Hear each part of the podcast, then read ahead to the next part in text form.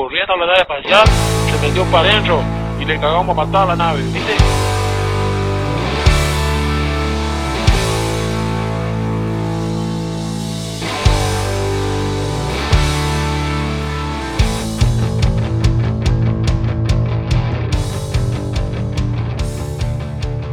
Las puertas de la Cueva abren una vez más. Bienvenidos, pónganse cómodos a este podcast donde hablamos de criminología, casos paranormales, ufología o todo lo que creamos que vale la pena ser contado en la Cueva. Yo soy Cristian Frigo y les presentaré el tema de esta noche. Conmigo, como hoy y siempre, la gran Mandy Potter. ¡Hey! Hola, ¿cómo están? ¿Cómo andan? Contéstenme en sus casas. Bien, Mandy, mal, Mandy. ¿Siempre vas a decir lo mismo, Mandy? Sí. Estoy Ah, cagando, Mandy. También, cuéntenme lo que ustedes quieran. Yo soy Mandy y los escucho. Y hoy, invitado por segunda vez al programa, tenemos al gran, inconfundible Fran, o más conocido como Núñez Knight. Buenas tardes, buenas noches o buenos días, depende de dónde estén escuchando y a qué hora lo estén escuchando.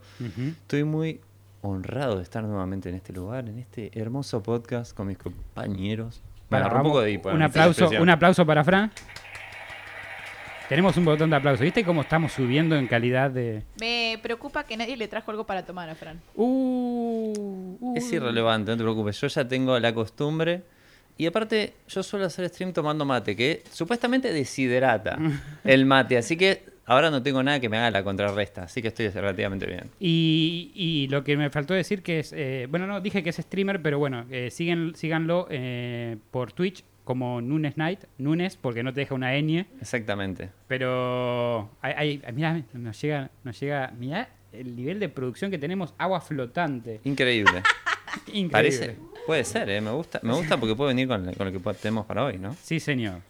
Hoy vamos a hablar eh, de, de- para muchos que pidieron, que, que tuvimos muy poco, porque siempre seguimos diciendo en la introducción que hablamos de, de ufología y de ovnis, pero nos faltaba y un hasta ahora cuento. lo único que hicimos de ufología fue lo del alar. Otra cosa, no prendimos la vela. No, bueno, eh, voy a prender la vela, Yo sentía que pasa- faltaba algo. porque siempre la soplamos, pero no la prendemos. Bueno, ¿cómo la vas a soplar si no la prendes? ¿Qué iba a decir? Eh, si no vieron el capítulo en el que vino Fran, vamos a dejar un link por acá arriba. Ah, sí. eh, que vino en el capítulo del petiso orejudo. Petizo ¿Cómo? Me encantó, ¿cómo es eso? Ahí va. Para que vayan a ver, no se lo pierdan, está buenísimo. Y Fran nos dejó increíbles memes ese día. Sí, totalmente.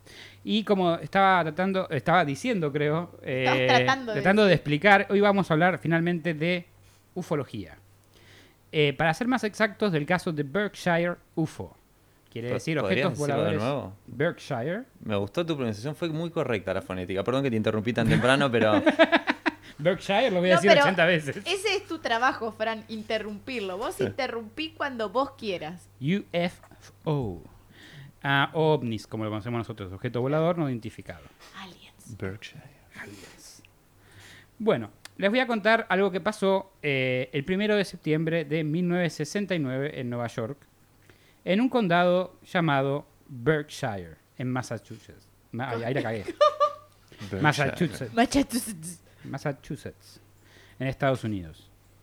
Se trata de un avistamiento de ovnis que fue reportado por todo el condado y relatado similarmente por diferentes familias que no tenían nada que ver entre ellas. Este caso generó múltiples reportes por todo el condado, pero afectó más profundamente a cuatro familias que sufrieron el fenómeno de primera mano. Hasta el día de hoy, esta, experiencia sigue sin poder ser explicada, por lo cual vamos a volver unos cuantos años en el pasado a revivir eventos que ocurrieron ese primero de septiembre de 1969 y cómo ese día cambió la vida y creencia de muchas personas de la zona. Bien, Me- ya me estás generando intriga un poquito. Quiero que es me cuentes un es poquito como, te voy a contar un poquito más. Para empezar es importante remarcar que lo que realmente, lo realmente interesante de este caso es que en esa misma noche mucha gente reportó ver objetos voladores no identificados, llamando a las autoridades y también a la radio para contar lo sucedido. Vamos a tocar en detalle. Llama a la radio. En esa época, en 1969, no sé si la televisión era como el pri- principal medio de Soy que Mandy, te usaba. escucho. ¡Hola, Mandy! ¡Vi un ovni! ¡Ah! Tipo, Creo que en 1969 eh, los que tenían televisión eran los menos.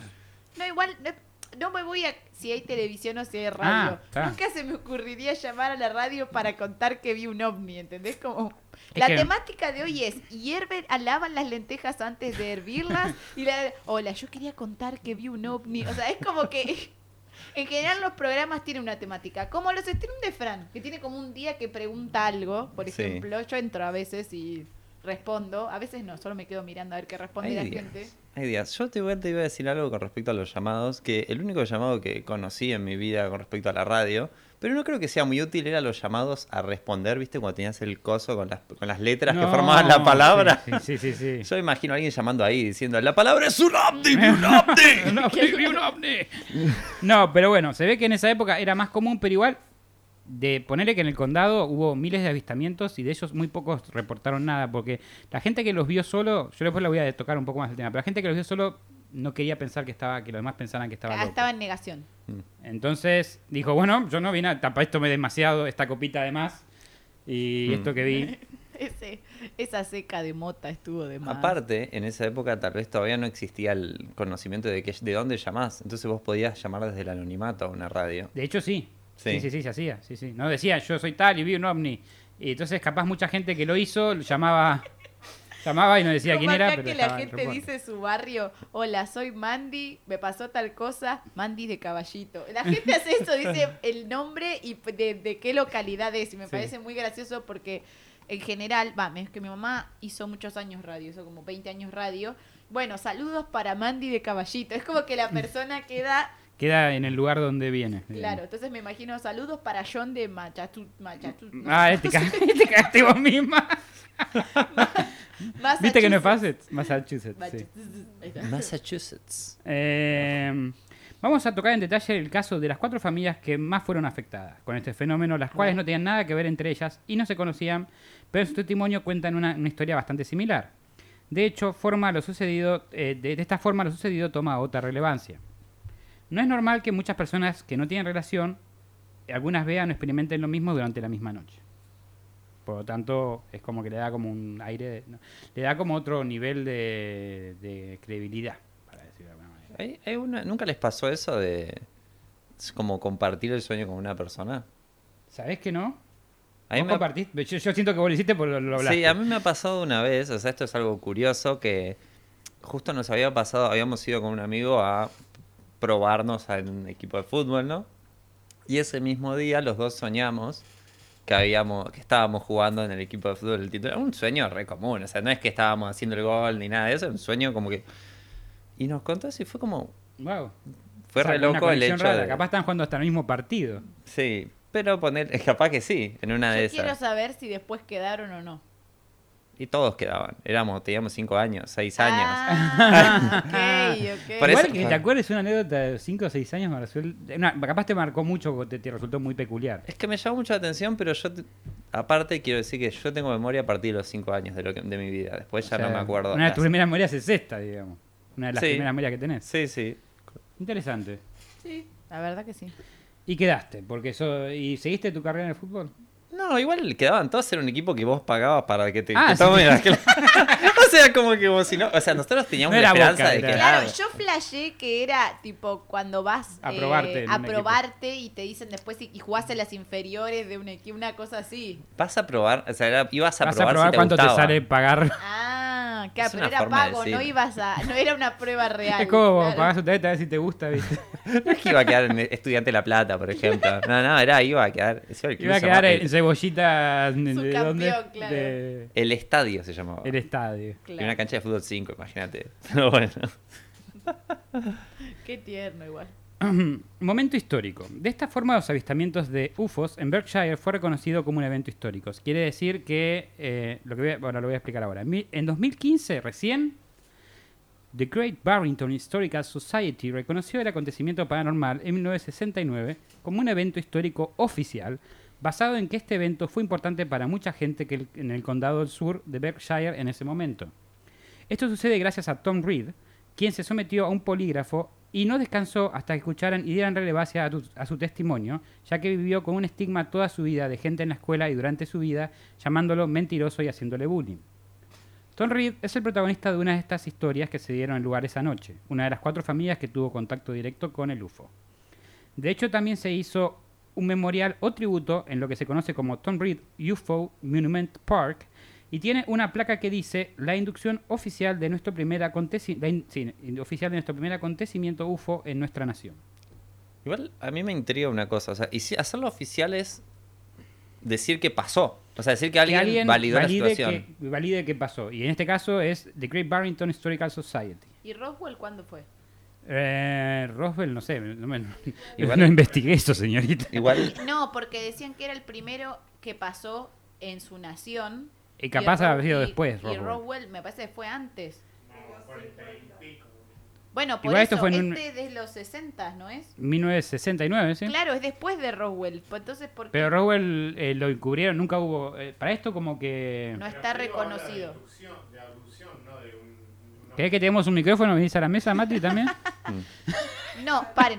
Yo le voy a decir lo que yo entendí. Yo entendí que él dijo que en el 2015 lo eh, reconocieron como que pasó y que fue lo- la primera vez que pasó en la nación. Puede ser que Roswell no esté confirmado como un hecho que pasó y este sí. Por eso de ahí la duda. Eso, Eso- era lo eso que es- estaba eso es. yo siento, yo siento, Eso que, es, siento eso que lo que se refiere es eso, que fue la primera vez que se reconoció un evento. o sea, Claro, o Un sea, que le de este dieron, estilo, que le sí. dieron validación. La de Roswell siempre fue encubierto Claro. por medio de, de muchos... De muchos eh, Igual, qué loco. O sea, el, el nivel que te genera esa situación que. Que tenga alguien que validarte lo que vos viste realmente. O sea, Para que, te, para que te crean. sí. Porque lo que contaba, y esto no lo escribí, pero lo, lo- lo leí, es que durante toda su vida en la escuela y con- en muchos aspectos de su vida, hasta más de mayor, sufrió bullying y gente que desconfió, que le decía loco, muchas cosas. Por lo cual vivió una vida de mierda y él se dedicó a con- tratar de conseguir la aceptación y el conocimiento, de, de reconocimiento de esto que pasó. Estoy tentada hace rato, ¿Pero perdón. por qué? Porque Mati este empezó a hablar un montón y me daba ganas de decir a lo Mori, al decorado se cae.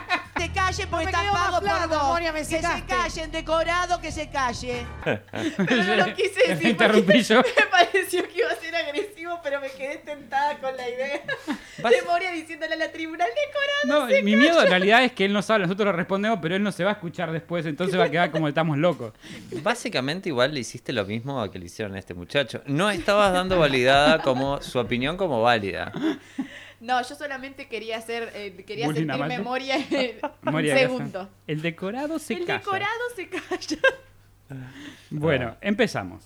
Para realizar este programa vi un documental al respecto, leí un libro que escribió uno de los afectados aquella noche y luego crucé con información de varios artículos y páginas en internet que tocaron el tema. A continuación les daré a conocer lo más detalladamente posible el testimonio de las familias más afectadas por el evento que aconteció en 1969. Vamos a empezar por la primera familia, porque se empieza por la primera, ¿no? Claro. Me gusta. Bien. Eh, Shane Green. Es eh, la- el nombre de, de- de la señora. No, le, le gusta cómo pronuncio en inglés. No, no, me gusta que, que sean nombres bien yankees. Shane Green, sí. O Green Shane. Es como, es como la historia de Ju- Juan Gómez, ¿me entendés? Acá en Argentina. Juan Gómez. Shane Green. Quien vivió en Great Barrington desde los Gómez. 12 años venía de una familia pudiente, o sea que podían. Claro. Podían jugar al béisbol, podían hacer todo. El primero de septiembre de 1969, alrededor de, eh, de atardecer, no sé, que se me trabó algo en la boca, Jane estaba manejando, no, no digas un pene. Jane estaba manejando a su casa. Estaba por decir, de hecho, que hay que sacarse el pito de la boca Sí, para ya sé, grabarlo. ya sé, por eso se me adelanté. Estaba manejando a su casa con su amiga Mate DeGreat, que ahora está muerta. Así que un, un segundo de silencio por Mate DeGreat. Listo. Desde... Fue un segundo de silencio. Sí. Está bien. Desde Stockbridge hasta Great Barrington estaban haciendo ese viaje, digamos. Mientras manejaban en el camino, vieron muchas luces brillantes enfrente de ellas. Al principio Shane pensó que hubo un accidente cerca y las luces eran de la policía. Pero mientras más se acercaba, se dio cuenta que no podía manejar más por el brillo de las luces, las cuales eran cegadoras. Ellas tenían otro auto adelante que también paró. Sí. Shane y Mary se bajaron del auto e intentaron ir a pie para ver qué pasaba. Entonces fue que vieron un enorme objeto flotando sobre el camino enfrente de ellas. era tan grande. Ahora pueden imaginarse que estoy hablando de un pene o un plato volador, como ustedes quieran. Era tan grande que Jane no pudo ver dónde terminaba de izquierda a derecha. Ok. No sé, capaz de derecha a izquierda sí, pero de, De izquierda a derecha derecha no. Eh, no pudo ver bien qué color era, pero dijo que era alto y, giga- y grande. Está bien. No vio ninguna ventana y no escuchó ningún sonido proveniente del objeto volador no identificado. Del, de- del miembro volador no identificado. Después de un par de segundos, el objeto se fue hacia la izquierda. Too many jokes. No puedo. Tengo que contenerme. ¿Para qué, le- para qué lado le colgaba? Ay, no. Tomó más altura y se fue por encima de las montañas. Ok. Bien. Acordemos que estamos hablando de un ovni, la mierda. Vos solo introdujiste Yo solo un no, me pene parece acá. que todos estábamos con No, la cabeza vos ahí. y Mati, porque yo me Mati no estaba- da más, Mati se está muriendo. Mati está muriendo, pero Fran y yo estamos como, ajá, ajá. Yo, estoy- yo estoy prestando atención a la Claro, historia. estamos prestando atención de la Bien, historia. bien, bien, Somos bien, el, el- bien, el- bien. el sucio. Bueno, es que a- al final le colgaba hacia la izquierda, entonces quedamos así. Yo le dice a Mati me está da gracia. Llegó a la casa y decidió no contarle nada a sus hijos y a su madre de lo que había visto por miedo a que le tomaran de loca o alarmar a su familia. Pará. ¿Dijiste para? No entendí. Es- ¿qué- ¿Dijiste pará o parada? Pará, dije. Basta, maldita sea. La parada del ovni. No, pará. ¿No era un chabón el que iba en el auto con no, una amiga? Shane Green con la amiga. Mary.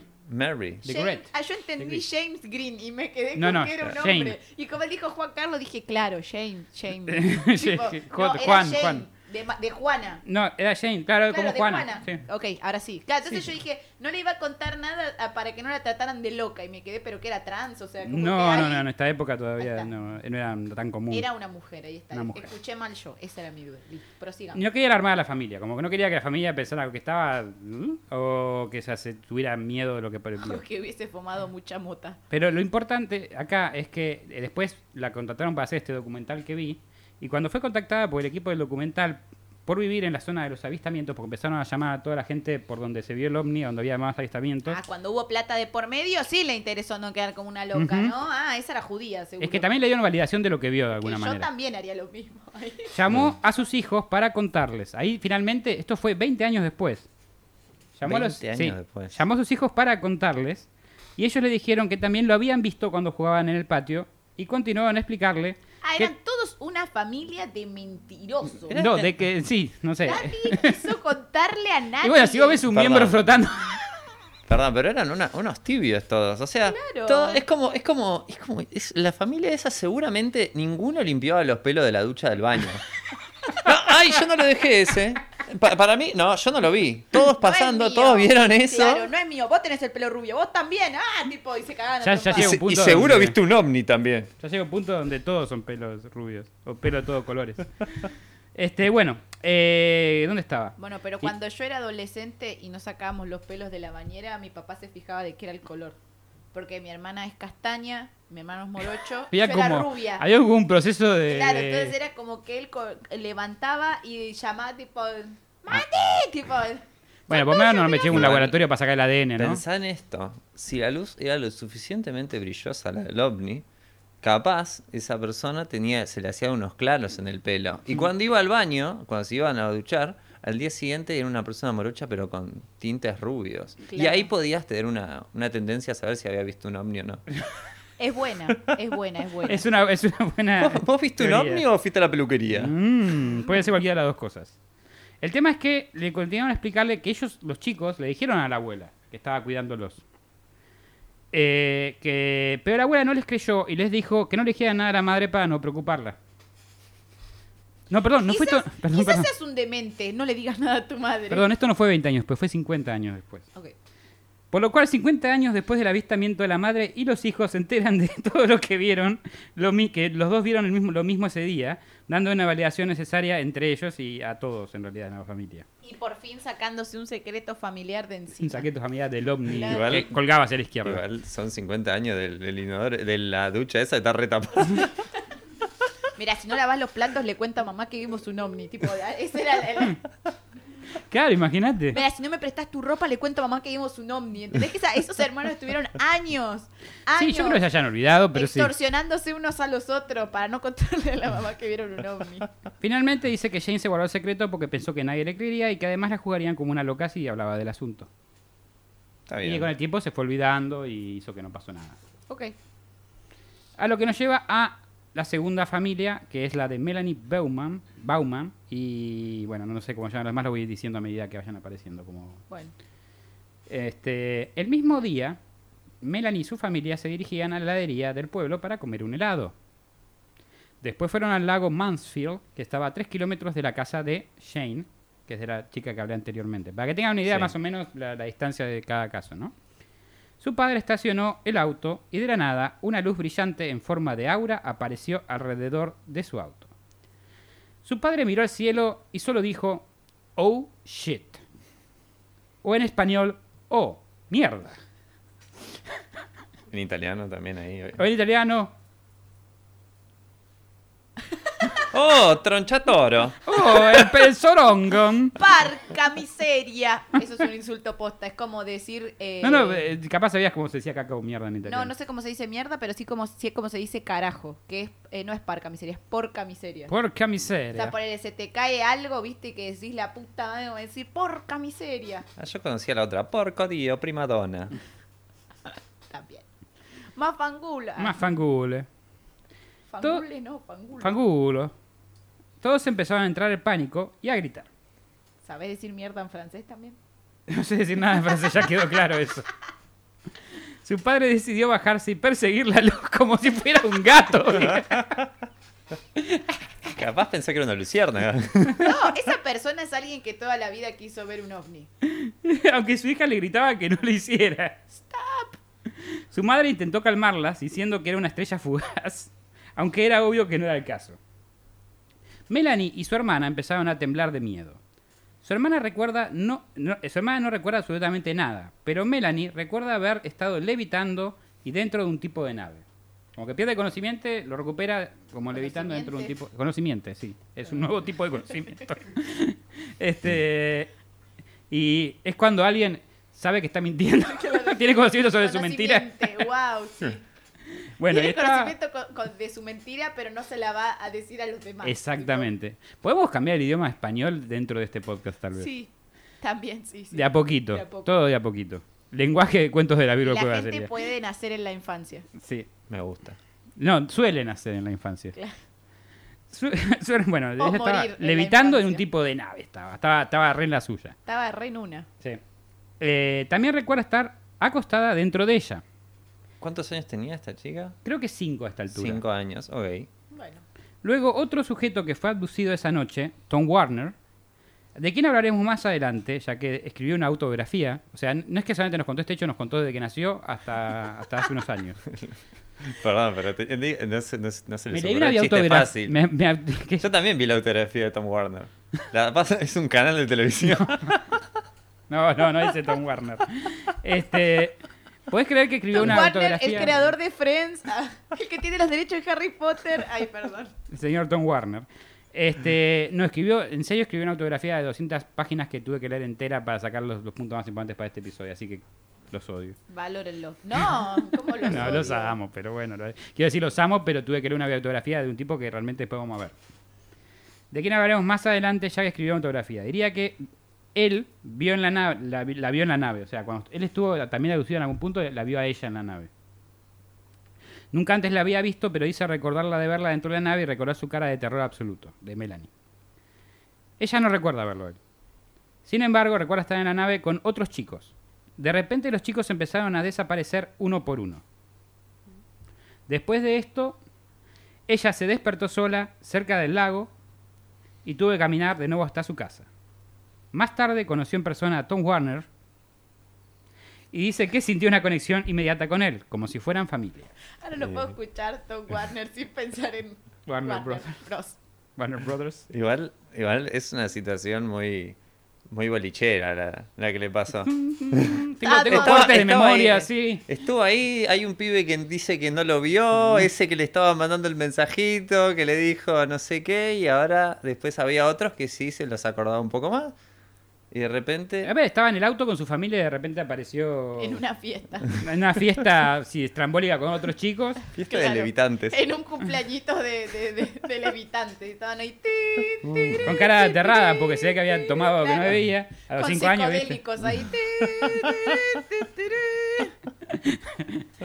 Y bueno, eh, y, esta parte es la que me- este, este testimonio es el que no voy a decir que es el que menos me, me- dio me dio mala espina, pero hay algo que no me explico que voy a decir a continuación. Luego de ver este testimonio en el documental, eh, me entró, eh, me, me adentré a los fin- confines de internet para encontrar algunas preguntas que me surgieron, como por ejemplo, ¿dónde fue la familia de esta chica? ¿Se fue a una casa sin ella? Tipo, ¿qué onda? Porque Sí. dije que caminó hacia, la- hacia la casa. O sea, su testimonio es que caminó, hacia- apareció O sea, en el estaba lago. en el auto. Y cuando desapareció la nave y el aura y la luz, le faltaba una piba y se fueron los más panchos. Eso, que, que no, no, ni en ningún lado pude encontrar una explicación. a eso. No, capaz que la fueron a reportar a la policía como Capaz, desaparecida y no quedó registrado en ningún lado. Yo opino que para mí el padre tiró alguna cuestión así como. Mi padre seguía persiguiendo la luz así como un gatito. Le, le dio buenas vibras a esta levitación en la cual estaba entrando la hija. Que bueno, claro, es una situación muy típica, ¿no? Tu hijo está levitando en medio del campo, algo totalmente normal. Dijo, le gritó a la nave, después dejar en casa antes de las 10. y se fue, dijo, total, confió en la luz que Sí, no, nunca había verdad, visto en su verdad. vida. En la luz que La no luz. alcanzó, en la luz que no alcanzó ni Pero estaba con otros chicos, no estaba sola. Eran La- chicos de Por eso, edad. la dejó en la pari, la dejó en la pari Es ahí. como el... como O sea, el- ellos estaban, estaban en el lago, en el estacionamiento del lago. Ella apareció despierta. No sé qué se está riendo más. Era un cumple, dice. Un cumple, Es el claro. pelotero intergaláctico. La dejó- por eso te digo, la dejó en la pari. Igual- Para mí, para mí que antes le llegó una invitación galáctica. Te invito a mi fiestita, no faltes. Y ahí tipo, Aparte a esta que era, era, era niña, la, la abdució y a la anterior que no, no, no le hizo nada. Lo que me lleva a pensar que está la Lara atrás de todo esto. Seguramente. La Lara es, es otro de otro episodio de Cuentito que, que abducía a chicos y los llevaba a ver. Adopció a tres, la lu- nada más. según Mandy, o por menos lo que ella, de la, la, la cita que sacó, la Luna y otros planetas, como si la Luna Mm. fuera un planeta. Estaba así. Estaba así en donde lo encontré. Ya te, yo te creo que sí, pero. y me pareció gracioso. Porque aparentemente, bueno, los chicos que habrán dicho la Luna y otros planetas, que eran chicos que fueron. Era una cita textual, así que sí. Sí. para mí los nenes lo habían dicho así. Bueno, eh, bueno, te estaba diciendo, las preguntas que me hice es qué pasó con la familia. En ningún lado encontré un reporte de persona perdida, por lo tanto no llegaron a hacerlo, por lo menos el reporte de persona perdida. Dado que el caso fuera una casa sin ella, me imagino que la familia hubiera reportado la desaparición de su hija. Pero hay que ver cuánto tiempo fue. Sí, capaz llegó antes, eh, fueron a ver una película antes de reportar a su hija perdida. No, eh, o quizás no pasó tanto tiempo de un momento al otro Y entonces... y la estaban buscando y ser, apareció, y antes apareció. de que la, puede la- ser. de Me que resulta la muy raro que hayan dejado estos detalles bastante básicos fuera de Sí. la historia. ¿Qué iba a decir? Dato particular que se dice de las abducciones, que es un conocimiento general de las de la mitología y todas esas cosas, es que cuando hay una abducción no cuenta el tiempo y el espacio. Entonces vos puedes estar un día entero. Eso es verdad. Claro, de hecho, acá eh, nosotros testimonios van a, van, a, van, a, van a empezar a aparecer el tiempo y el espacio que- Sí. que- rom- rotos. Pero en este caso ella no nos dice cuánto pasa desde o que capaz, aparece en o tiempo capaz, real. Claro, pasa que se fue caminando a la casa. Eso dice, eso es la parte que más en otra parte del lago. La habían dejado tirada en otra, en otra puerta. En otra parte, sí, no estaba en el estacionamiento del lago Claro, con por la ahí no familia. estaba en el estacionamiento y en vez de ir al estacionamiento. Bueno, pasa que tenés que pensar que el papá estaba muy casa. ocupado, capaz siguiendo la luz todavía, y la madre estaba con la otra Mirá, nena. Y bueno. vos ves una luz rara y no la perseguirías. Yo me lo imagino como un puntero láser y el papá. Era un gato, de repente. No sé, yo me imagino al papá o que entró en caos o que... eh, yo creo que mi papá seguiría la luz. ¿Sí? ¿Y le dejaría a la familia sola? Sí, mi papá te persigue la luz y que lo abduzcan a él. Yo- Abduzcan, tipo. Yo la reacción más temprana sería, depende con quién estoy. Si estoy con algún amigo mío de, de la infancia, es cambiarme rápido de asiento porque no van a hacer la multa porque yo estoy todo chupado y yo no tomo alcohol. O si es mi papá, en ese caso mi papá hubiese agarrado su caja de herramientas y hubiese intentado ver si hay alguna, alguna mala colección, hay un farol roto, alguna cosa así. Eh, voy, a, voy a arreglar la luz del estacionamiento, está andando medio, medio fuerte. No, yo creo que mi papá iría a ver qué es porque... Porque, Porque le padre, gusta Porque padre místico, claro. Sí. Bueno, nada más que no encontré absolutamente nada sobre cómo continúa esta historia, ni en internet, ni en foros, ni nada. Eh, de hecho, lo que sí encontré es mucha gente haciéndose la misma pregunta que yo.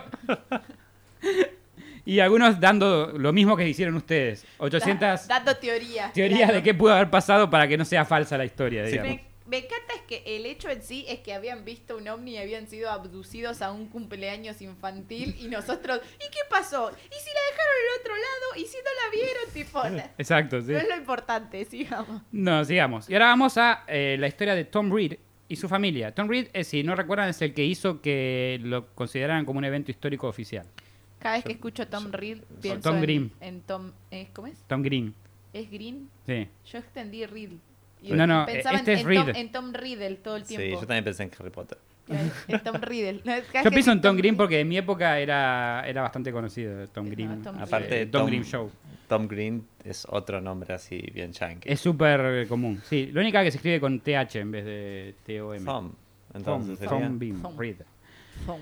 Bueno, más temprano de lo anterior, ¿no? Esa tarde, Tom Reed estaba montando a un... Montando. Estaba mon- porque si ahora, ahora vamos a menos lejano oeste, eh, estaba montando en un show de caballos con su familia, en un pony. ¿Qué pasa, pa? La madre Nancy, la abuela y el hermano eh, menor estaban ahí. Después de ¿Estaba casi... montando qué? Perdón. Estaba montando un caballo, con un Ah, pony. ok. en un, había como un show de caballos Sí. y estaba montando uno, tipo, ah, mira, montó el caballito. Claro, entiendo. Está muy bien. Después de casi morir o, o ser gravemente herido porque el caballo se desbocó y casi se cayó, eh, decidieron dejar el show para ir a comer a un lugar llamado The Village Green. O sea, se zafó de lastimarse gravemente o podía haber muerto porque Claro. veces un caballo medio heavy.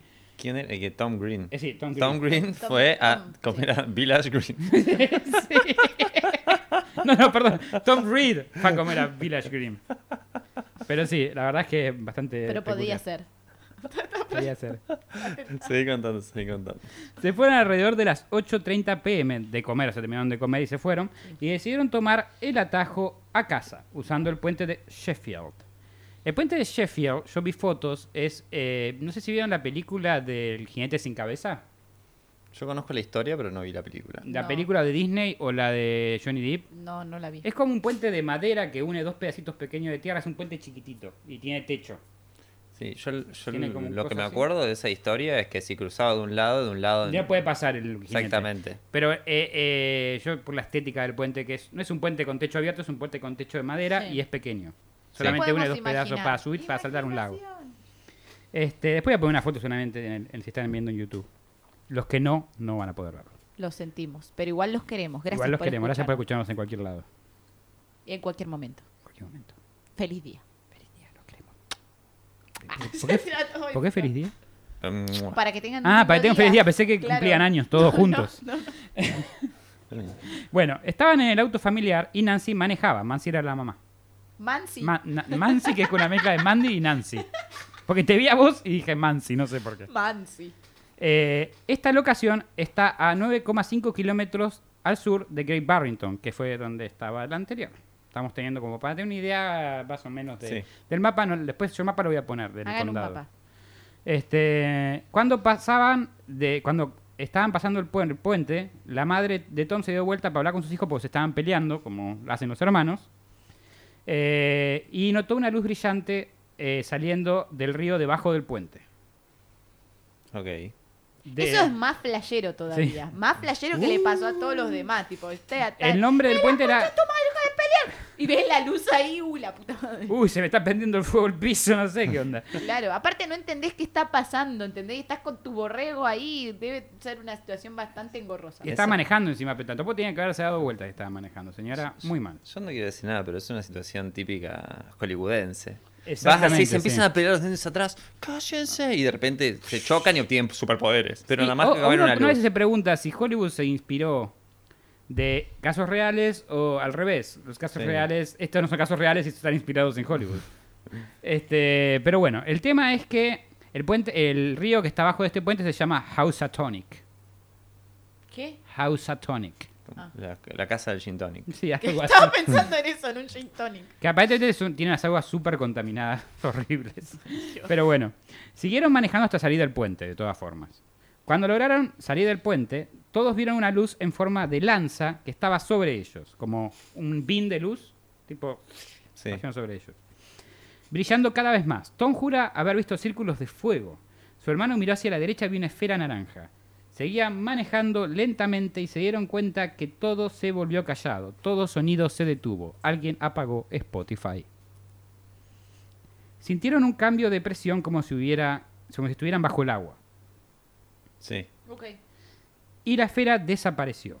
Luego Nancy, Nancy, no sé qué no puedo decir este nombre, que es tan sencillo, notó un objeto en forma de disco flotando en el cielo.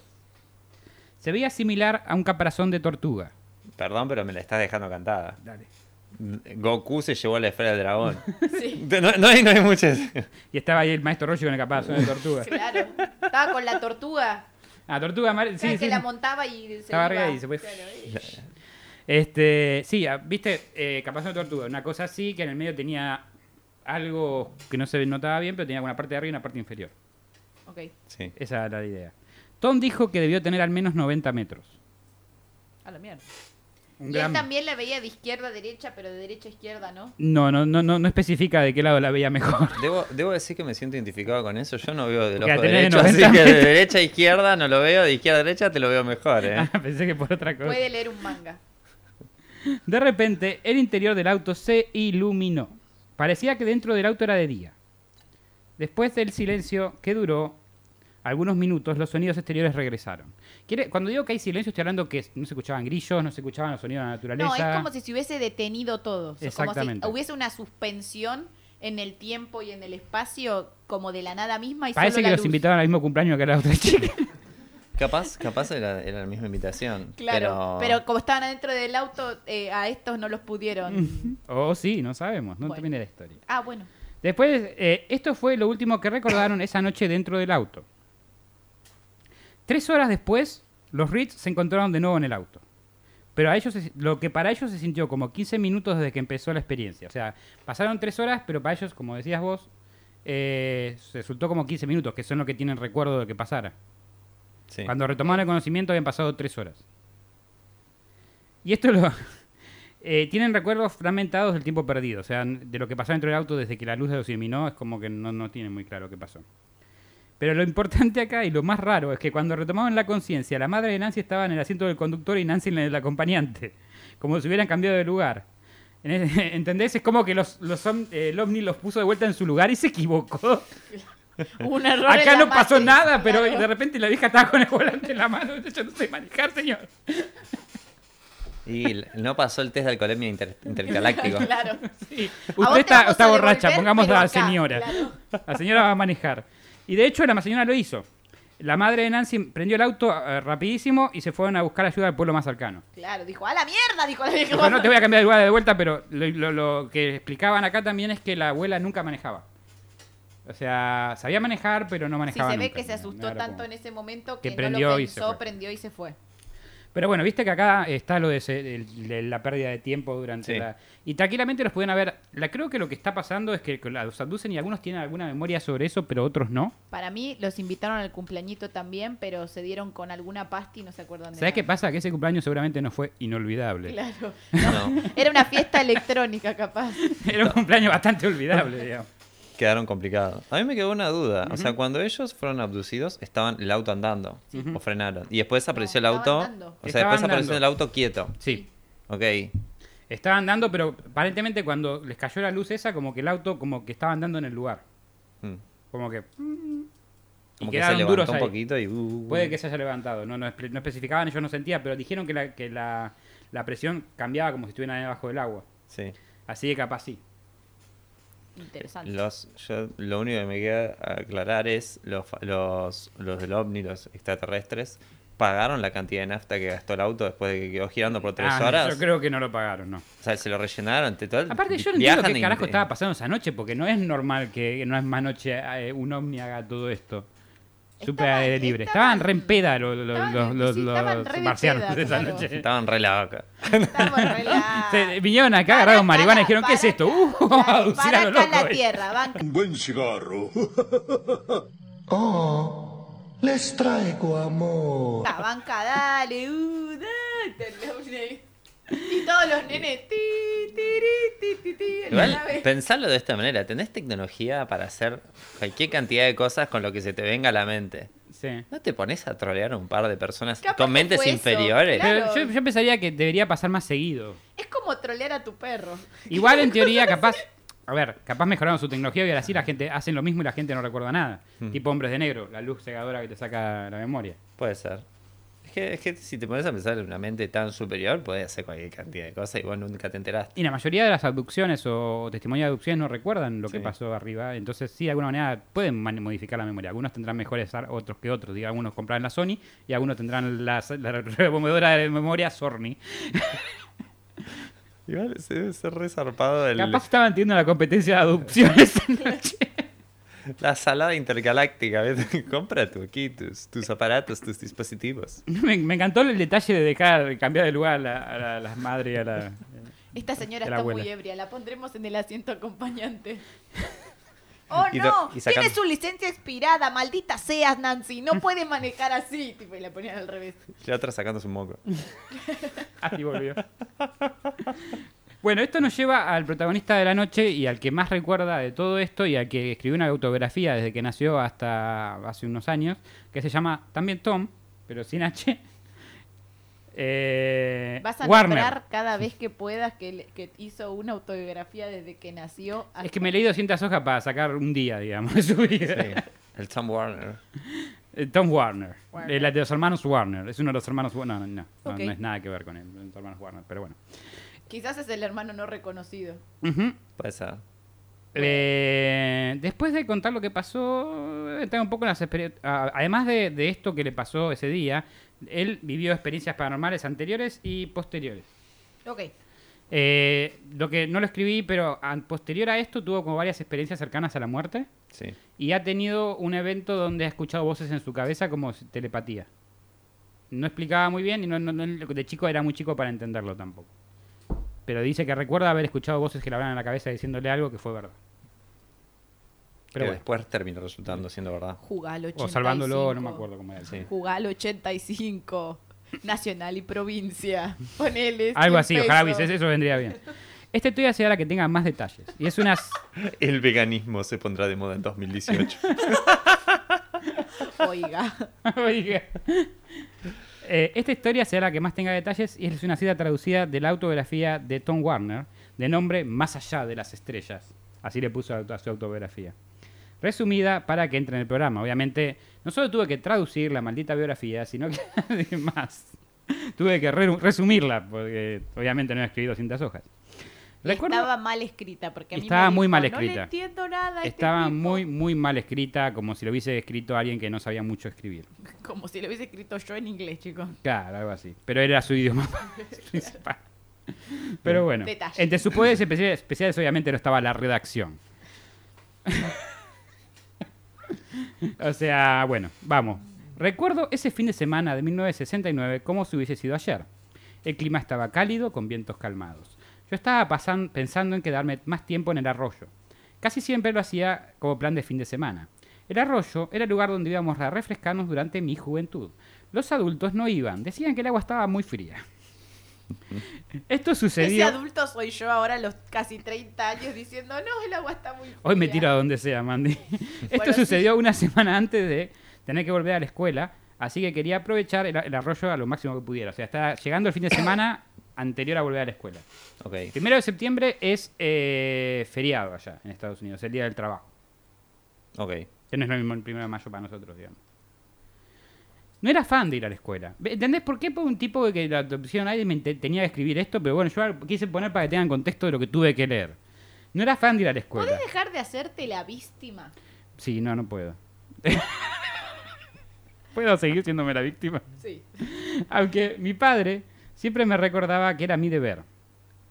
Antes que me diera cuenta, era domingo y tenía que ir a misa. Igual el tipo está todo el día haciendo cosas que no, no le No que copaban. te- yo sé todo lo que hizo toda su vida. Y Este, además tenía que ir a hacer caca. Porque Sí, había comido unos Ese día he cagado de una manera increíble. Y así. Recordaré ese sorete. Cuando regresaba, mi mamá me dijo que fuéramos a ver a mi abuela, que vivía con mi tía Lini y su hijo. Mamá fue muy insistente para que fuera, entonces lo hice. Después de un buen desayuno salimos a pasar el día afuera. Finalmente regresamos y me quedé con mi abuela, que en ese momento estaba muriendo de cáncer, pero yo teniendo 10 años no entendía que sería la última vez que podía verla con vida. Por eso la mamá quería ir tan insistentemente a la casa. Y así llegó el lunes primero de septiembre de 1969. Como cualquier día del trabajador típico en Berkshires, luego de almorzar y esperar 30 minutos para la digestión, nos dirigimos directamente al arroyo. Por eso mencioné arroyo, porque No, termi- no llega más al punto. No, no, no, no, no, no, no. Quise que sufrieran un poquitito eso, ¿viste? Así se debe sentir escucharme a mí cuando hago una introducción. Perdón, chicos. Yo te voy a decir, eran Perdón. 297 páginas y esto estaba en la página 157. Bien. Así que bueno. Eh, por suerte puso seis páginas de fotos en el medio del Ah, qué libro. bueno. Pero bueno. Es importante. Eh, nos quedamos ahí hasta que mi padre dijo que fue suficiente y entonces salimos del arroyo y volvimos a la casa. Esta es la voz que pongo para gente. Claro. X. Después de la cena le pregunté a mi mamá si podía ir a la casa del vecino a colorear con Debbie. Se ve que el, vecino tenía una hija que se llamaba Debbie.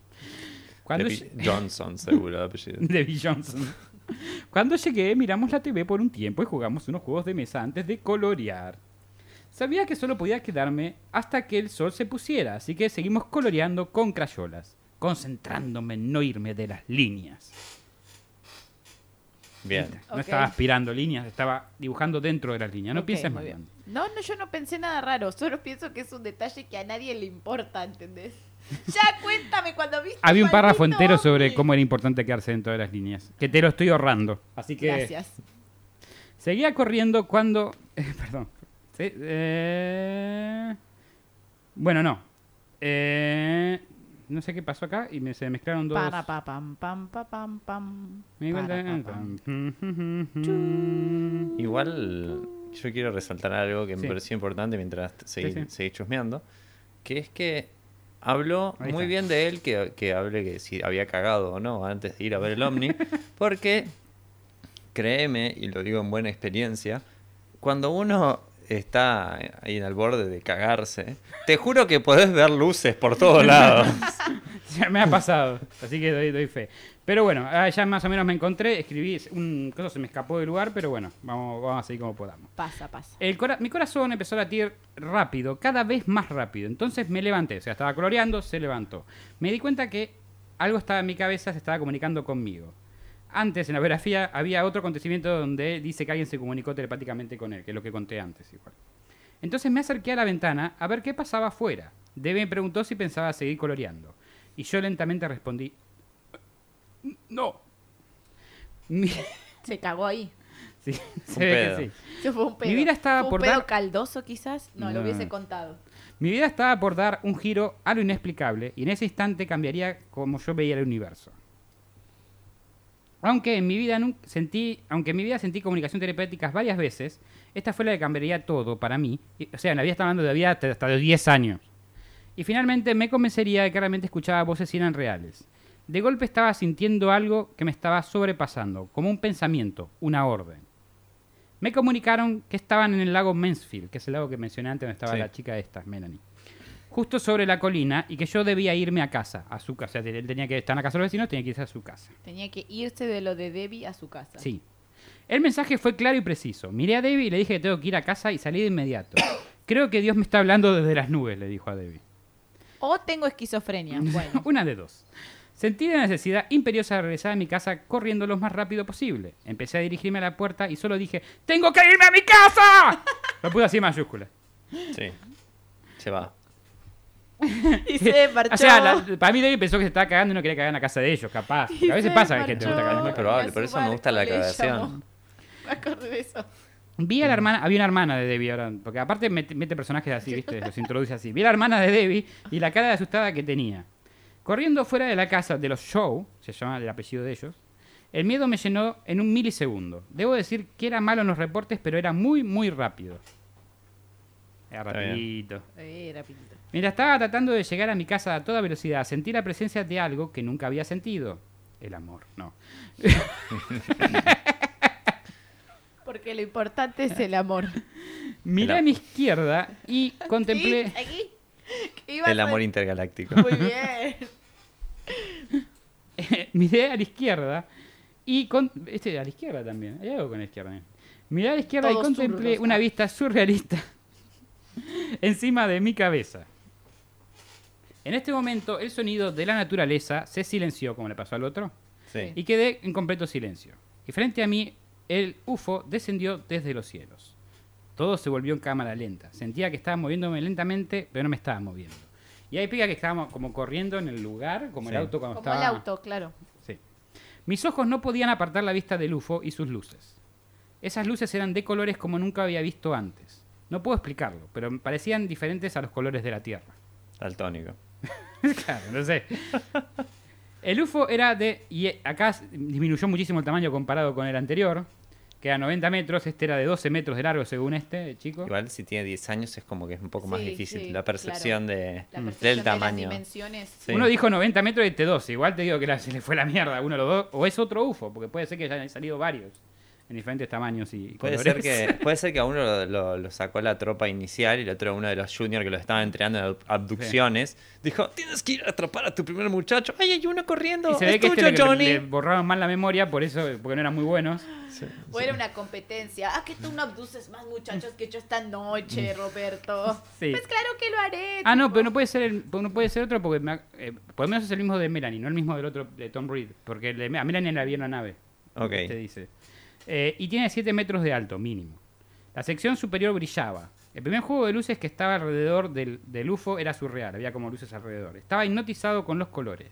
La parte principal de la nave era plateada metálica con un pequeño tinte verde. Mirá qué aclaración, ¿no? Una segunda hilera de luces estaban justo debajo de la parte inferior. La parte superior e inferior parecían girar para, para lados contrarios, o sea, como que una giraba por el otro y otra giraba Sí. para el otro. Mientras la nave se mantenía flotando sin hacer ningún ruido.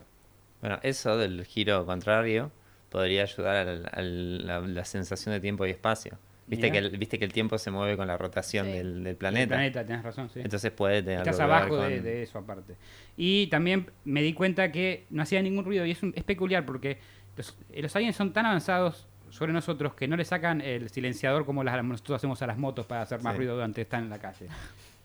O, o inclusive los aliens adoptaron una tecnología acá de los humanos que es muy buena, le pusieron W40 a toda la. ¿Sabés cómo giraba eso? Eh, bueno, eh, sin hacer ningún ruido. Mis brazos se fueron para atrás, así, tomando como un respiro. ¿Viste cuando alguien lo abducen en alguna Sí. película que como te vas así para arriba? Bueno, así. Mis brazos se fueron para atrás, tomando un gran respiro como si estuviera saliendo del agua. O sea, como que... Como si... Como que ahí respiró como fuerte. Sí. Mi- mis memorias dentro de la nave eran de temor y tratando de incorporar lo que estaba viendo. Lo primero que recuerdo es una chica acurrucada a su derecha, que después se conocería en la vida real como Melanie, que es la chica que estaba en el auto con su familia, que al papá le gustaban las luces. Eh, tenía... y la abandonaron en el lago. Tenía una cara de miedo que solo incrementan, eh, que implementaban el suyo. Y si la expresión parecía que estuviera pidiendo ayuda, la expresión de la chica, ¿no? También había otros chicos, pero trataba de mirar hacia abajo para evitar verlos. Cero empatía. No, capaz había solo tenido contacto ahí con Melanie Sí. y dijo, Claro. Ah, me gusta esta chica. capaz era una, una est- Que capaz, pasen los lentos. Que Capaz. vengan los lentos ahora. decía. capaz era un Tinder intergaláctico. A la derecha o a la izquierda. Ah, ¿Tú qué? Y todos ahí. ti, ti, ti, ti, ti, ti. Me gusta mucho esa canción. Sí, es muy buena para. Para ese momento creo que lo describe muy bien. Vi otras criaturas en el cuarto conmigo, algunos humanoides y otros que no recuerdo bien. Pero lo que más recuerdo es el silencio y las luces. Recuerdo ver una mesa con instrumentos en un panel, después de eso todo terminó muy rápido. Pestañeé y en ese tiempo detenido de 7 minutos fui puesto al otro lado de la propiedad donde me habían tomado. De un lado lo agarraron, de otro lado lo dejaron. Tiene un problema con, con los lados. este. problema con los lados. Con Melanie se equivocaron. Con la Debe ser porque giraban de un lado para el otro, entonces como Claro. que tenían ah, medio mareados. Este, una luz estaba sobre mí y no podía moverme. Estaba tipo en el, en- tirado, pero no se podía Sí. mover.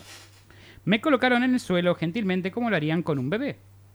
En ese momento uno de mis hermanos empezó a llamarme y escuché su voz gritando ¡Corre, Tommy! ¿Por qué nos dejaste estar todos sordos? Porque estaba gritando, entonces yo, yo, yo soy, yo estoy muy comprometido con esta historia. Bueno, está muy bien. Yo le grité de nuevo. Preparen, no.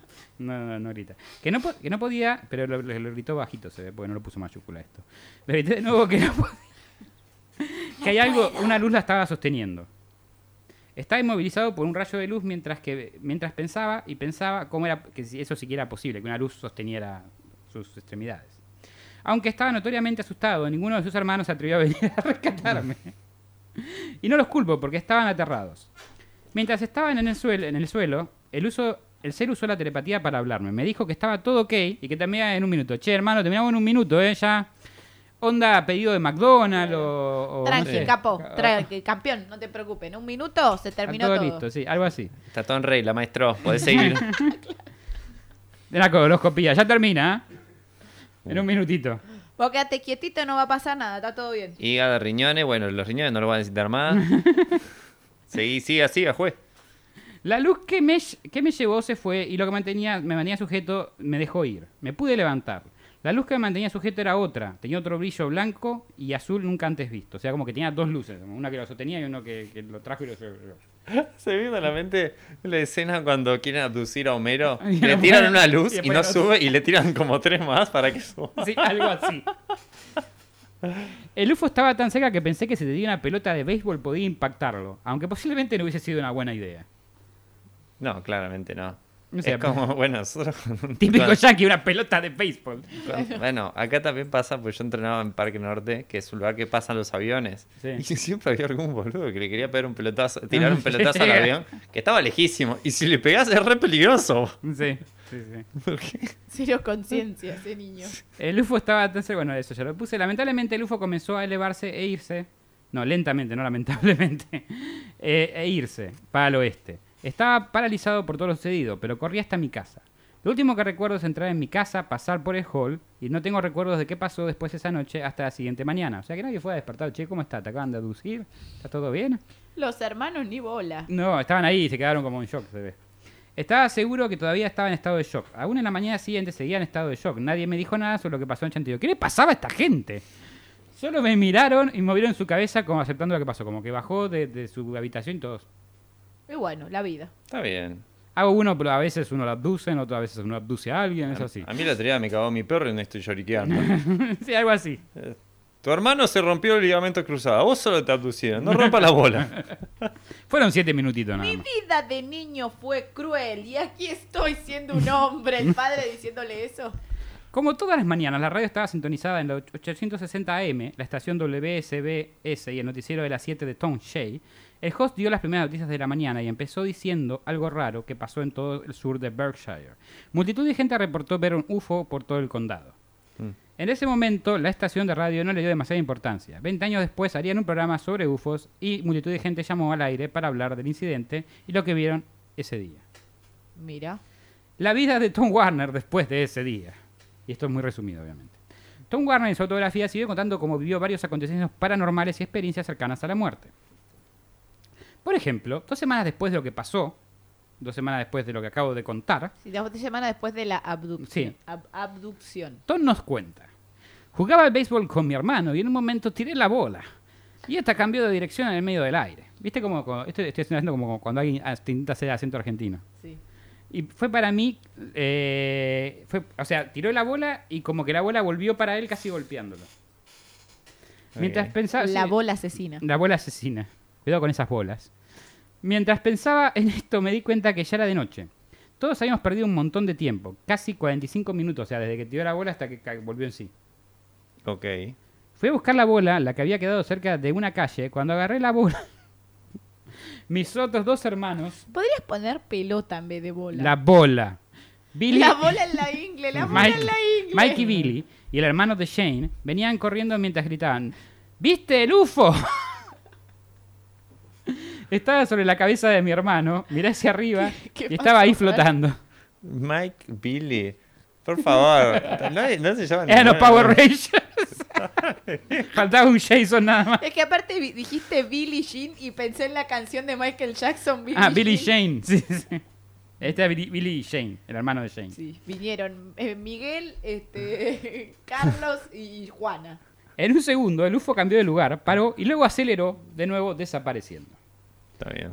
Entre los acontecimientos después de su adolescencia, nos cuenta un evento paranormal muy extraño que también vivió. Tom estaba por juntarse con amigos para ir, a la fie- para ir de fiesta. Ya era más adolescente en esta época. Ya la quería poner acá. Sí, o ya la había puesto. No nos dijo. No nos dijo. Lo único importante, no nos dijo. Cuando encuentra una chica a la que se le, que- se le acerca a hablar, estaba solo en ese momento. él, Le dice, la chica le dice algo sobre que el camino es peligroso y que tiene que tener cuidado. Los amigos llegan y le preguntan con quién hablaba, ya que él parecía estar hablando solo. Cuando volteó esta chica ya no estaba. Hmm. Fueron de fiesta y en un momento decidieron subirse al auto e ir a un lugar en particular. Habían tomado mucho. Tom estaba en el asiento de la- la parte de atrás del auto y el auto pierde control y se estrella. Lo cual hizo que se empezara a prender fuego.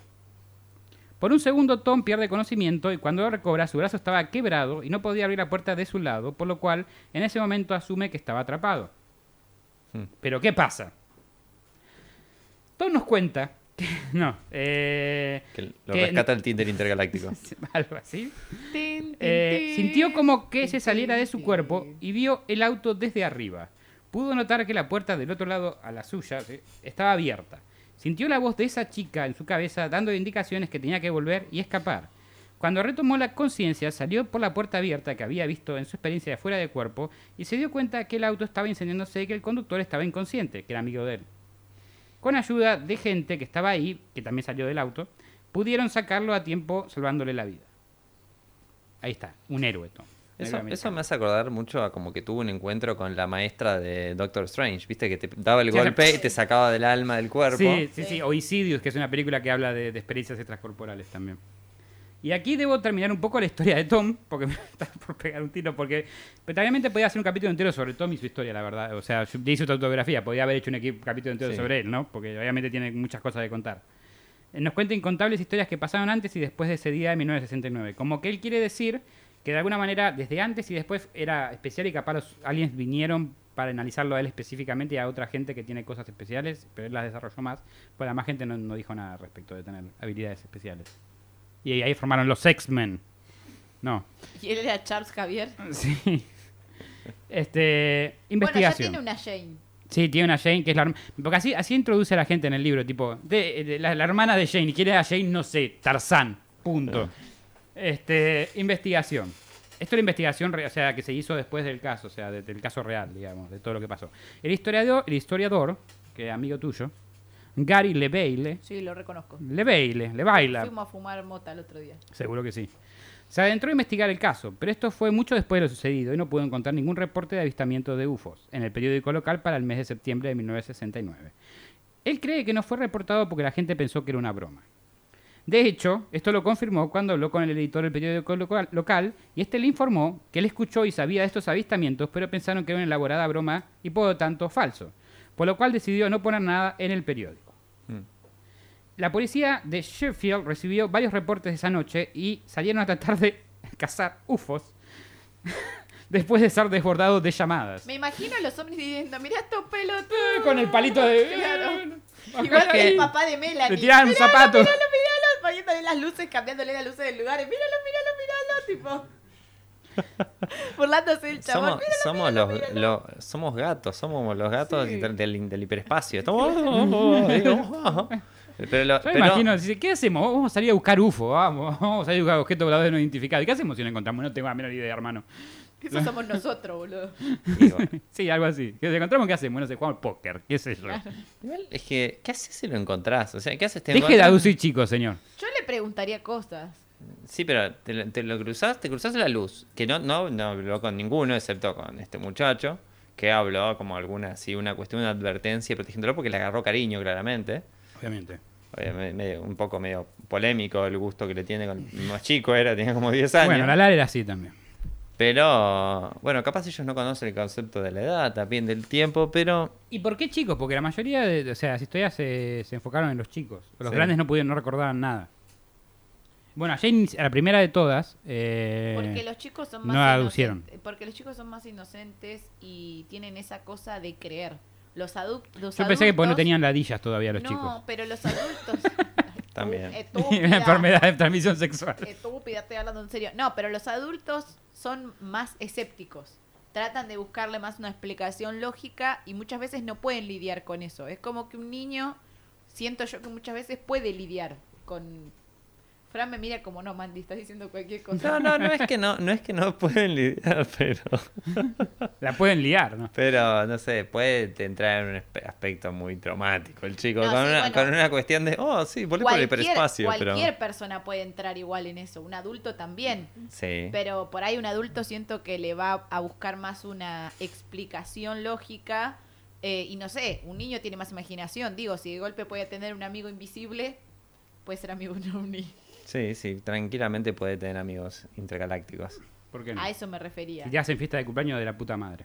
Y tampoco hay, hay muchas cosas que no tiene noción todavía porque no las desarrolló. Entonces por ahí no le ve lo malo, lo peligroso que un adulto así. Va, pienso yo, no sé. Yo igual, después de estas situaciones, me imagino a los padres diciéndole a los nenes, nada de abducciones después de las 10 de la noche. Exactamente, porque la realidad es que es muy raro toda la- todo el hecho esto de que los padres no decían nada, viste, lo aducieron, ¿no? todos mirando para abajo, la, la madre que no dijo nada a los hijos, los chicos no dijeron nada a la madre, la abuela diciéndole a todo- todo el mundo que no habló, bueno, no Cosa importa. de los 60. También por lo que pude encontrar muchas personas que vieron el UFO aquella noche decidieron no decir nada para no parecer locos. Al no decirlo ent- entre ellos, al menos que lo hubieran visto varias personas, o sea, las personas que la vieron juntos sí hablaban del tema, pero no hablaban con otra gente, la noticia no se esparció tanto y tomó mucho tiempo para que todo esto surgiera realmente a la luz y que la gente saliera a contar sus historias de aquella noche. Igual hay un punto de aparte que yo entiendo a la gente que le pasó eso de no ir y decir a todo el mundo lo que le pasó, más allá de los chistes de la, pileta, la bañera, todo eso, es que en esa época estaba muy fuerte la, la tendencia a la internación por demencia. Ah, mira. Era la. No, o sea, vos, vos te, pon- te podían. Te declaraban insano mentalmente y te declaraban y no había forma de que lo, lo puedas. No salías más. Sí, ahora hay una ley de salud mental y un montón de cuestiones que no, no te permiten lo mismo, pero en esa época, si vos te tildaban de loco por- porque te, te declaraban así, ibas a Bueno, un y la asilo policía mental y esta que salió a perseguir UFO. Bueno, eso, eso ya es otra cosa, pero, pero porque ya estaba validado entre, dentro de lo que A pasó. ver, lo que dicen es que fueron, salieron, tipo, habrán salido como, pues estaban desbordados de llamadas, en realidad. Mm. Es que en realidad ahí lo que podés. Pero eso tiene una excusa. Sí. Vos estás en la comisaría y te llaman 50 personas para reportarte lo mismo. Vos le podés decir a tu jefe. Lo no, voy a escribir en mi máquina de escribir invisible". No, pero vos le tenés una explicación lógica. Vos no, fui, no, vos no volvés a la comisaría y le decís a tu jefe. No, sí, sí, "Vi sí. un Le ovni". quise hacer No, caso, le decís, viste, fui a ver "No, qué mirá, onda". fui a ver qué onda porque llamaron todos a romper Sí. la pelota y ya está. Y te desen- por más que lo hayas visto, te Aparte el hecho de que tema. llamaban a la policía posiblemente puede ser llamadas anónimas, podían haber no dicho Sí. quiénes eran y todo eso. Pero bueno, tiene razón, ah, es algo que yo no sabía en el contexto histórico, así que agregó un montón de lógica a todo lo que pasó acá. Sí, no es lo mismo contar eso antes que ahora. Claro. Está bueno saberlo ahora. En uno de los artículos que leí para cerrar este programa, un comentario me llamó la atención y voy a cerrar el programa con el comentario este de... A O ver. sea, había una, muchos artículos que tenés puedes escribir la gente que escribe comentarios abajo. Y ese comentario de una, de una persona random dentro de unos artículos que estaba leyendo para investigar. Soy de Pittsfield, Berkshire County, y esto me llega muy cercano. Mi abuela siempre me contó sobre las historias de los UFOs que vio en 1969. Siempre le creí, considerando que ella no tiene la habilidad de mentir. La mayoría de las personas no le creyó, o dijo que vio otra cosa y se confundió. Pero ella siempre mantuvo su historia y ahora esto lo confirma. Gracias. Esta fue la historia de los avistamientos en Berkshire y espero que les haya gustado. Yay. Así que una noche movida para los, para los objetos voladores no La identificados. verdad que sí. Para mí que estaban de peda esos ovnis. Sí, es muy raro que, que- que hagan tanto en una noche. Capaz, Y- capaz y con- están estableciendo el protocolo. Estaban experimentando, tipo. Sí, no sé. eh, la realidad es que como es, es importante también porque es el primer caso reconocido históricamente eh, Sí. de la historia de Estados Unidos al menos. Y, y es que como que es muy raro que sea falso todo. Puede, puede que las historias de algunos quisieran tomar protagonismo y sean un poco diferentes o falsas. Pero que tanta gente haya visto algo raro esa noche, es, a- es ahí lo, lo- lo complicado. Ponerle que, no sé, yo a, a este Tom Warner lo quiero, pero al mismo tiempo no sé si todo fue 100%... Lo eh, quiero, pero odio su autobiografía. Ah, odio cómo escribe, ponele. Creo que podía haber hecho un librito muy pequeño con lo que pasó. Ahí se explica un poco lo que dijo de que no, no le gusta ir al colegio, ¿no? te Claro, ahí enseñan, lo primero que te enseñan redacción, pero bueno. Sí, y, y ir al punto. Pero bueno, más allá de que nos enteramos un poco cómo era su, fin de semana y todo el resto, eh, yo creo que algo pasó eh, ahí No estoy seguro si todo fue tal cual fue dicho. Capaz, el primer, eh, primer testimonio de la chica esta que lo, que lo vio con la amiga y el tercero que la familia que estaba en el auto me parecen los más realistas porque no le veo como puntos, em, ningún problema ahí. El de Reed también sería, el de Warner también sería muy realista para mí si no fuera por todo lo que viene antes y después en el libro, digamos. Claro. Mm. Este, porque dice que en el, en el documental que vi, alguien sale a, a- eh, la, la vecina, Debbie, sale a, a corroborar la historia de lo que pasó, eh, que dijo Tom Warner que pasó en el patio. Sí. Que estaba corriendo en el lugar y que había una luz y que se lo llevaron. Y apareció siete, siete minutos después. Pero bueno, Bueno, me pareció interesante. Y ese, y a- divertida. aplauso, logramos nuestro primer cuentos enteros de, de ufología. Vamos. Ya tenemos por qué decir que en la, en la introducción que hacemos ufología. Tenemos por un menos. cuentito y un cuento. Sí, A mí me este, gustó mucho, me pareció muy interesante. Me alegro, me alegro. Me, me- me llamó un poco la atención el concepto del Tinder intergaláctico. Está bueno Debo decirlo. No sé si será un proyecto de más de 40 años lo que estarán planteando los aliens. Vamos a ver si capaz en un futuro, Me Sí. vendría bien. sí. Nos Sí. vendría bien, sí. o si capaz ellos mismos fueron los que le, in- le indujeron la mente Indujeron- a alguien para que claro, cree para que haga- Tinder. para que- Puede ser. Epa, uno capaz era una prueba de Tinder. Lo Bueno. estaban testeando ese día para mí y, y después hicieron que la, toda la evolución tecnológica solo para llegar a ser Tinder. La siguiente prueba fue Me Cupido. parece como muy una falta, una falta de, de- de- de al pedo. No para crear una herramienta que no terminando rompiendo corazones en todo el mundo. Este, pero bueno, más allá de todo, Ellos nos, dio la, ellos nos dieron Ellos la nos dio la herramienta. herramienta. Si vos no la sabés usar, es otra es cosa. verdad, yo no la sé usar.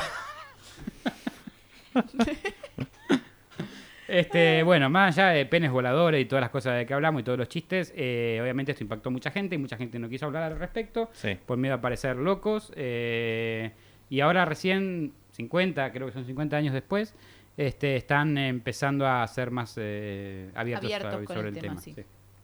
Este, bueno, para, terminémoslo con las redes sociales de cada uno. Mandy, ¿dónde te podemos encontrar? A mí me encuentran en Twitch, YouTube e Instagram como Mandy Potero. A mí me encuentran como Virgo Frigo en Instagram y como Cristian Frigo en Spotify y YouTube para mi disco 3 Tetes Tetris. ¿Fran? A mí me ven en Instagram y Twitch como Nunes Night, en Twitter como Núñez Night, porque hay lugares que sí te aceptan la ñ y otros que no. Pero bueno, en esos lugares nada más. Eh, eh, hay, hay un tema con las ñes, hay que hacerlo más Sí, sí. inclusivo. Hay que hacerlo inclusivo. hay que hacerlo inclusivo en en URLs. Latinoamérica sí existe la ñ. Sí, señores, basta. Basta discriminación a la ñ. Pero bueno. Núñez está llorando. Núñez, ¿Núñez está llorando o Núñez está llorando? Es que yo le digo Núñez o Núñez. Es como que me sale de las dos maneras. Porque estoy tan acostumbrada a entrar a Twitch y ver Núñez Night Sí. que tipo a veces me confundo y en vez de decirle Núñez le digo Núñez. Núñez. Antes que vayamos, Digo, quería agradecerles por invitarme. Está muy lindo, me, me la paso muy bien siempre con ustedes. Y Ah, Bueno, muchas gracias por venir de vuelta. Sí. Este fue un capítulo muy divertido, creo. Sí. Mm. Y vas a estar invitado seguramente tres, cuatro, cinco, seis veces más, en las veces infinitas que, que vos siempre quieras venir y siempre tengas nos gusta tenerte acá. Sí. vendré bienvenido. Ok, perfecto. y vamos a soplar la vela como estamos haciendo. Muchas gracias, querida. Vamos a- Podés simplemente soplar la vela No, y decir que el Vamos a soplar la vela porque me gusta soplar la vela. Y para terminar el programa de hoy, como siempre. Bueno. Chau, chau. Hasta luego. Nuestro cuento ha terminado. Hasta el viernes que viene. Chau, chau. Gracias por acompañarnos nuevamente en otra emisión de Cuentos en la Virocueva.